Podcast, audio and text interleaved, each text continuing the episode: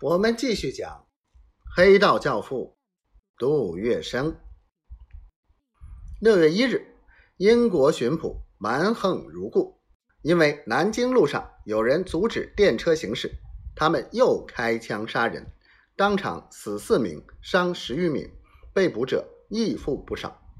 这么一来，风潮更为扩大。上海交涉员许晨。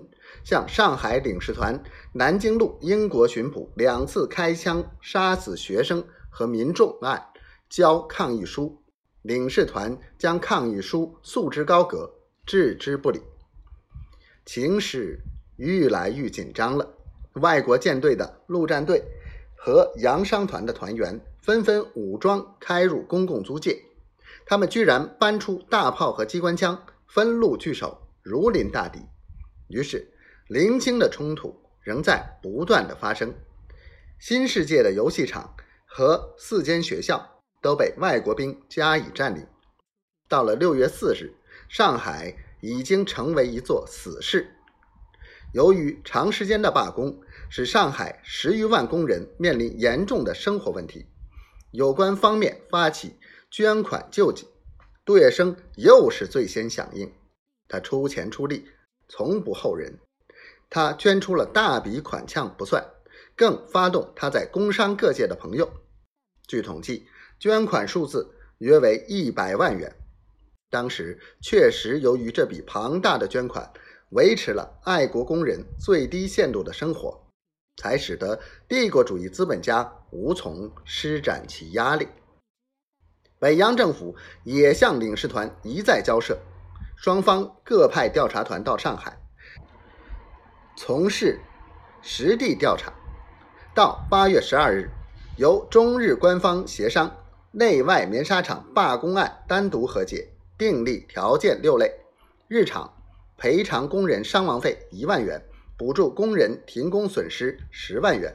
上海市民为五卅惨案提出的主张，则由北洋政府和领事交涉累月，几经波折，终于获得部分解决。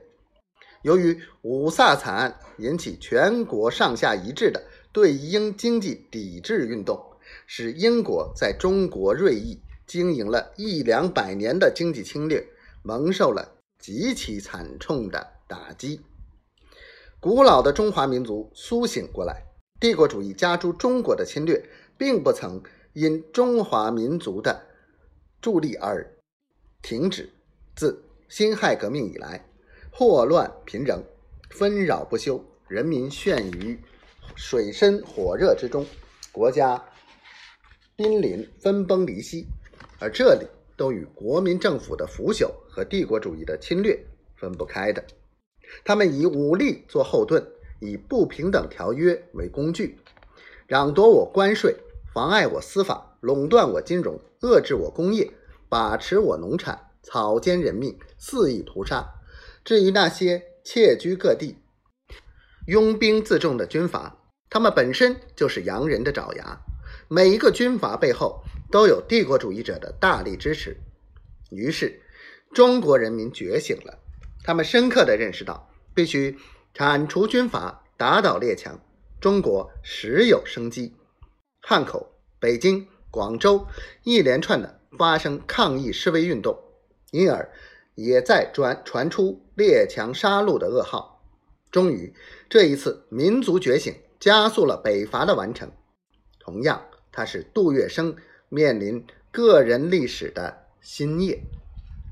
一九二五年五卅惨案过后，全国同胞的同仇敌忾之心和杜月笙个人声望，如同巨浪滔天，扶摇直上。